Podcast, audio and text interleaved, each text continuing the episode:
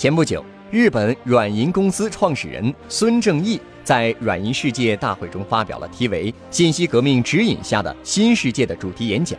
孙正义说，他在学生时代就打算要成为一名实业家，但是他觉得自己没赶上好时代。如果出生在十九世纪末、二十世纪初，就会像松下和本田等人一样，带着黑眼圈加入到电子汽车那样的产业奋斗的人群中。不过现在他的想法改变了。他说：“我觉得现在这个时代真的是太好了，从现在开始会有更加巨大的变革到来。现在我已经非常期待了，甚至觉得睡觉都是浪费。”孙正义认为，风险投资和技术的结合将会引发革命。英国的贵族阶层为十八到十九世纪的英国工业革命提供了资本支持，为包括棉纺机和蒸汽机在内的新技术诞生做出了贡献。产业革命使资本与最先进的技术相互转化，科技的进步重新定义了企业。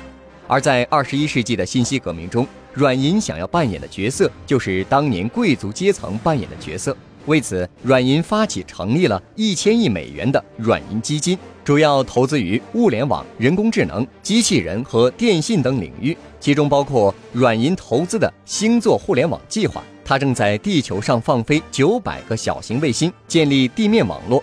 未来，地球上任何地方都可以连接到互联网。还有软银收购的移动芯片公司 ARM。孙正义说，搭载了 ARM 微处理器，将在今后二十年内连接一万亿个物联网设备。这会产生大量数据，而信息革命中最重要的资源是数据，得到数据者得天下。在机器人领域，软银推出的机器人 Paper 已经面世。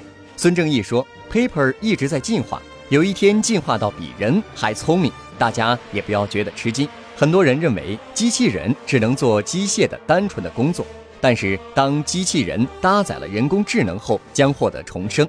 他们可以自己学习，可以理解人类的想法。我们不应该担心被机器人超越，而是应该希望机器人可以超越人类，和他们一起努力变革世界。获取更多创业干货，请关注微信公众号“野马创社”。